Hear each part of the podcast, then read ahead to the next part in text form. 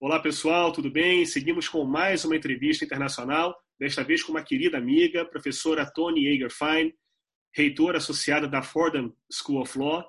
Tony, que é uma grande é, parceira do New Law, nós organizamos juntos um evento muito produtivo em 2019, uma missão do New Law em Nova York, e ela disponibilizou o seu espaço para organizarmos um grande evento sobre anticorrupção e compliance.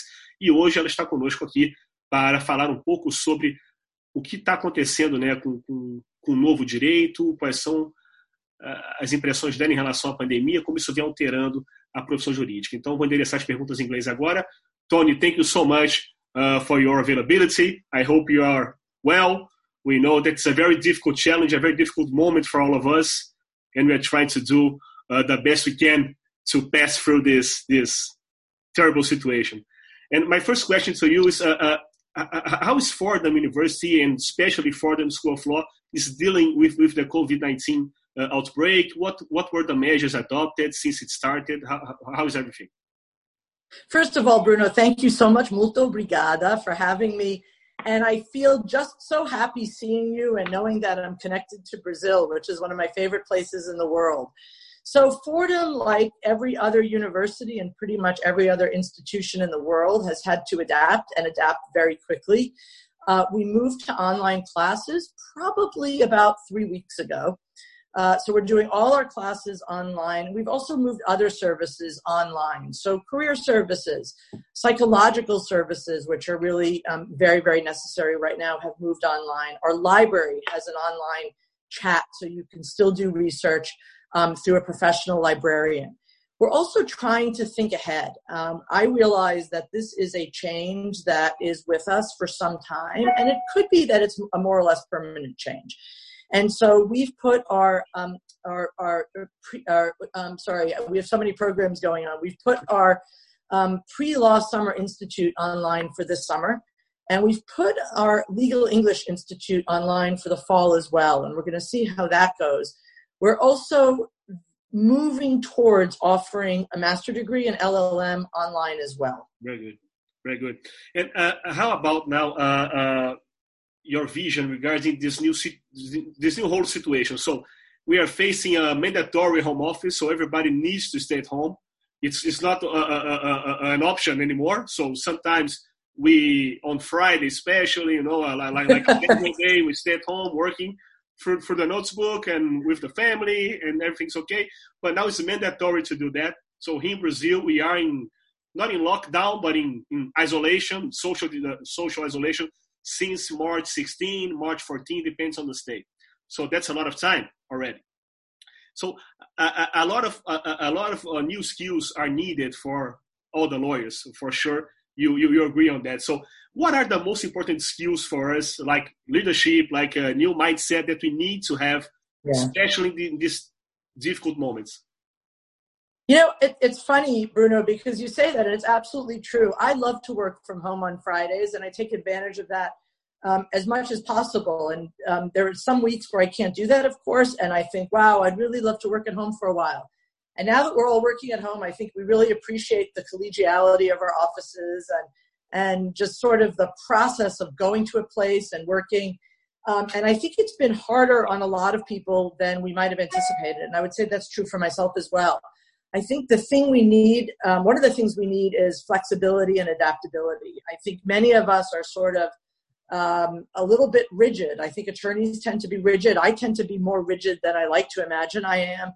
And so change is really difficult. And so I'm trying to um, accept things that are out of my control.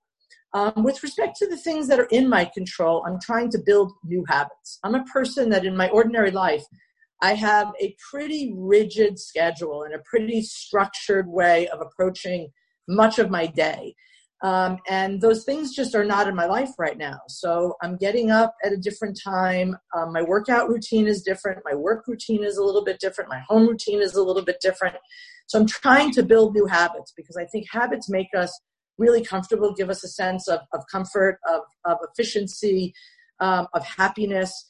Um, I think positivity is something that we could all use a lot of right now. As you explain the situation perfectly, there's so much fear, there's so much uncertainty, there's so much anxiety about what's happening. um, that I think it's really hard for a lot of us to stay positive. And I'm trying to stay positive. I'm trying to be grateful. Uh, I could not be luckier at the moment. Yes, we're in isolation, but I could not be luckier. I have food. I have a comfortable place to stay. I'm working. So many people, I'm sure this is true in Brazil, in the US, around the world, have lost their jobs. Their jobs depend on being able to be out there um, in ways that we can't right now. Um, and above all, I have my health. And um, at this time, in point in time, I think we really have to focus on the things we have to be grateful for. And when this moment passes, Bruno, our lives are going to be resu- to, to resume, and they're going to be amazing. And so I'm trying to feel very, very grateful. Um, I think it's also important that we feel empathy for others and an increased sense of kindness um, and gentility towards others because I think everyone is this mo- experiencing this moment in different ways.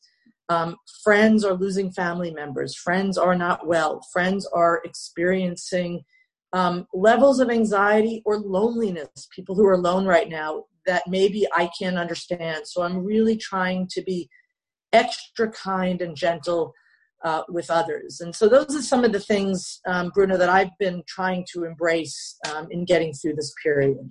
Yeah, that that's what we are trying to to to input in the heads of people here because you have two options to see, right? All, all, all these things. So, are you locked in your in your in your, in your home, or you are uh, far from the from the virus? You know, so you have two options to get. So, no, I'm locked here. I want to, to to get out, or no, I'm protected as you said, I have food, my health is okay, I'm good.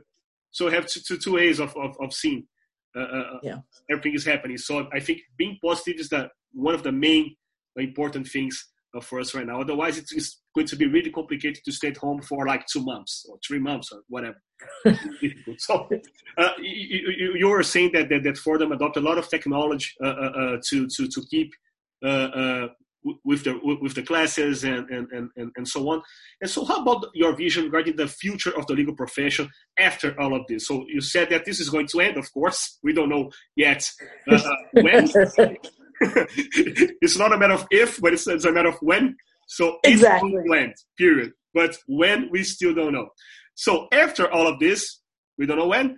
Uh, what do you think is going to change in the legal profession? What is going to be the new mindset uh, uh, uh from that, that moment on? Uh, and uh, how technology will be important. It is important already, but how it will be more important, especially we have a vision here in Brazil that home office is going to increase a lot after everything. Not only on Fridays, but you know, for the rest of the week. So how are you seeing this? Yeah, I, I actually think that's probably going to be the case here as well, and probably most places, at least most places around the world that have fairly stable bandwidth and internet connections. I, I think what people are realizing. So, so um, I of course look very young, but I'm kind of old, and I was really afraid of teaching on Zoom and all this technology, and I'm. It's not something I'm very comfortable with, and it's not something I'm very good at. Um, but there's nothing like being forced to do something, and I have to say, already I feel like in the few weeks since this has started, I've come up with some tools and tricks um, and best practices that are already making me a better teacher, a better presenter um, in the online world than I ever would have thought. So I think we are all um, going to be more nimble and more open to this simply because we were forced into it. So I do think the home office is going to be with us, not just on Fridays, uh, I do think people are going to have more flexibility, which is wonderful. I think that it may mean that companies can downsize in terms of, hopefully not so much in terms of personnel, but the companies and law firms can downsize in um, in their in their physical space. Um, maybe have more office sharing. That's a good thing from some the perspective of some. It's not a great thing when it comes to real estate development. Big cities like Sao Paulo and others that rely on, on, on real estate and real estate development, New York being one of them. Um, but I think we're all going to be more nimble. I think we're all going to be more willing to try new things. Um, I do think I want. I, I'm not sure that I'm convinced about this, but I think there will be some. There'll be less travel for a while, even after this has ended. So I'm a person, Bruno, you know, I love to travel. I think you love to travel. We've seen each other in Brazil. We've seen each other in New York. Um, you know, right now, if you ask me what are my thoughts about getting on a plane and going somewhere, yeah, I really don't want to be in that kind of a cl- enclosed space. So I think we may be using more technology and a little bit less travel, at least for, for a while. But overall, I think that we're going to come out of this more nimble, more flexible, more adaptable than we were before. Yeah, that's true. Right? Yeah, yeah. think on, about traveling is really strange for now, right? So taking an airplane, uh, being locked inside an airplane with a lot of people. Uh, uh, at the airport, you know, a lot of people too. So it, it's really, really strange. So I was in New York with you, as you said, uh, like two months ago in February. Not so long ago, right? Yeah, yeah. It's a, a, couple of weeks ago, uh, uh, almost. And uh, we were speaking about uh, this outbreak. So it it didn't have anything in New York at, at, at that time. But then, like two weeks later, and here in Brazil as well, we had everything. So it's amazing, Bruno, how how quickly things change, right? For us at that moment, which was I don't know five, six, eight weeks ago, it was something that was other people's problems um, yeah. that hadn't affected us directly yet. And you're right, two weeks later, it was all over New York, and Brazil was preparing for for quarantines, and it's amazing how quickly things change. Yeah, that's true, and we need and we also need to adapt uh, uh, quickly as well. So like we said, the, the mandatory home office now from one day to another, the, the, the, the real government, for example, and, the, and also the Sao Paulo state government, in one day, no, now everybody needs to stay at home. So on the other day, we woke up and now I need to be totally normal and start yeah. so amazing, right? This is different, you know. Uh, uh, it's difficult and it's different. So uh, one of the main uh, difficulties, uh, speaking about difficulties, it's uh, how to motivate a team, how to communicate effective, effect, effectively. So, what what are your your your your your uh, uh, lessons for us? So how we can communicate better with our team? Because you know, for example, big law firms and also small law firms, we are a group, so we work on group, uh, uh, uh, but we are separate now, so we can't meet.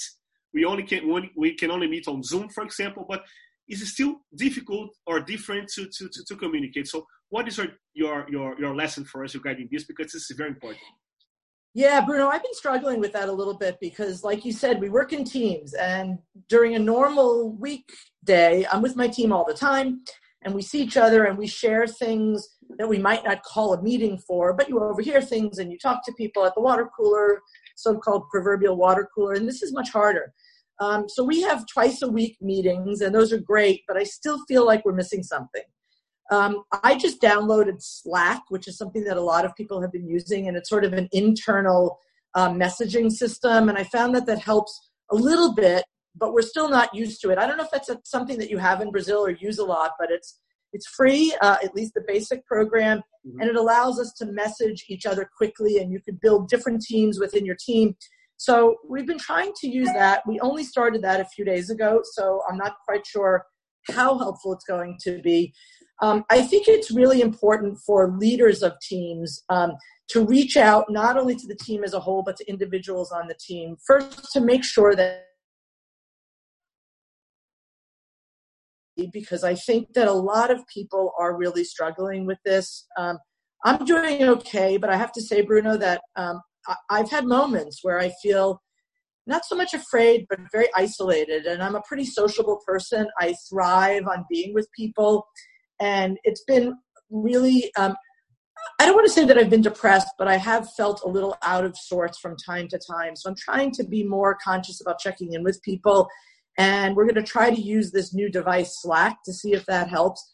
I think it's also really um, difficult for me. I'm a person who thrives a lot on on body language and interpersonal connections, and I find that a little bit harder through a screen um, just to really sense how people are doing. So I'm going back to something we discussed earlier. I'm trying to be a little gentler and a little kinder, um, just to make sure that um, that I'm not missing something. And I'm trying to be open and express my own vulnerabilities so others can share as well. Yeah, yeah, that's true. We actually use Slack here at the farm, so it's a very good uh, tool. Uh, I, am sure you're, you're, going to like. So but, uh, I hope so. Thank you. At, at, least we can organize our teams and also uh, uh, uh, sending some some some some things for everybody to, to do. And uh, so it's a good way to, to organize your team for sure. So good to hear that your experience yeah, yeah. with it has been positive. Excellent. so Toni, a last question for you. I know I know you're you're very busy. Uh, I want to talk about a little bit about your book. So you have launched a very interesting book, and we have spoken before here. Uh, the title is "Becoming a Lawyer: Discovering and Defining Your Professional Persona." So I'd like you to explain a little bit about the book and how important is the book, especially at this moment. Yeah, sure. Thanks, Bruno. So the book is about, as you said uh, in the subtitle, is developing and defining your professional persona. And um, the professional persona is something, it's a little bit amorphous, um, but I think of it as a set of attitudes and behaviors that come to define us. So it's got nothing to do with the technical skills or the substantive knowledge of being a lawyer, but the behaviors and attitudes. And I think that lawyers and probably people more generally, uh, but maybe lawyers in particular, are a little bit um, we don't focus as much on those behaviors and attitudes as we should. And I think they have become increasingly important in recent years and especially in recent weeks, where we have to really, um, again, just to go back to something we talked about earlier, adapt and adapt quickly.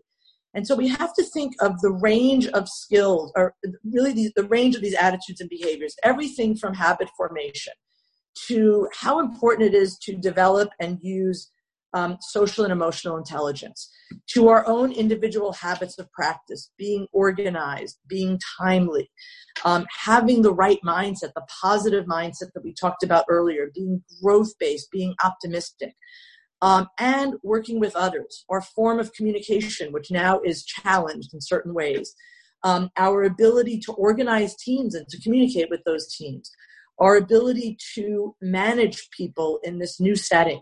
I think all of these things have really becoming have becoming more and more important in recent years, but I see them in a whole new light now. And I think the message behind the book is that there's nothing very difficult about any of this. It's a matter of intentionality and it's a matter of dedication to developing and sustaining a professional persona when you look and by the way you could download the table of contents free. If you get a kindle if you get go on kindle and you download the sample you'll get the table of contents. And if you just look at the list of topics you'll say oh yeah all that's pretty obvious. And it is pretty obvious. But think about them and think about where you know my hope is that everyone who looks at that list something resonates that they say ah you know what? That's a, that's something i could do better with. Um, and i'll be honest bruno when i was writing that book when i started writing it i thought this is really easy. I know exactly how to tell everybody else how to be a great professional. And the reason the book was such a struggle for me to write was that I had so many areas that I had to work on. I would come up with a topic and I would say, Oh, I know this. And then I realized, well, you know what? You're not so good at that. Your mindset could be more growth based. Um, and I really worked my own professional persona through as I wrote the book. So it's it's really all pretty obvious stuff. It's a question of being intentional and dedicated to making yourself the best you could be. And I think there's no time like the present to focus on that. Yeah. So it's obvious, but it's not easy to to to for you to adopt. So that's the most important thing, and I think the book uh, uh, teaches us to use these obvious things uh, in in our lives. So I think that that's the, the most important lesson. So perfectly said. Thank you, Bruno. Yeah, we're, going also to to to to to to send a link to everybody uh, at the Amazon. Okay. Wonderful. Thank you. Toni, thank you so much for your time. It was a pleasure to see you again, not only to speak, but seeing you again. I'm glad you are happy to, that you are safe. So stay, stay safe, and let's uh, hope that that, that, that, that this thing can, can, can pass quickly. I hope so, Bruno. Likewise, and I send you a virtual hug. Thank you so much. Bye bye.